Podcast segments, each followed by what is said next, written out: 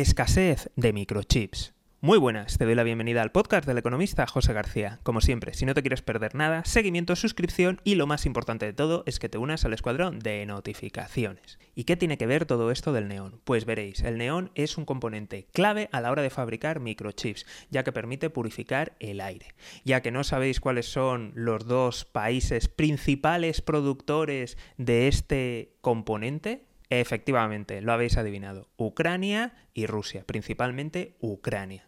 Y como te puedes imaginar, en estos momentos la prioridad de Ucrania no es fabricar neón. Así que, por tanto, aún mayor tensión en la cadena de suministros y aún mayor retraso, ya que muchos componentes tienen este tipo de microchips y dependen del gas de neón. Así que, como siempre, seguiremos muy atentos a las consecuencias de la guerra y a las consecuencias económicas.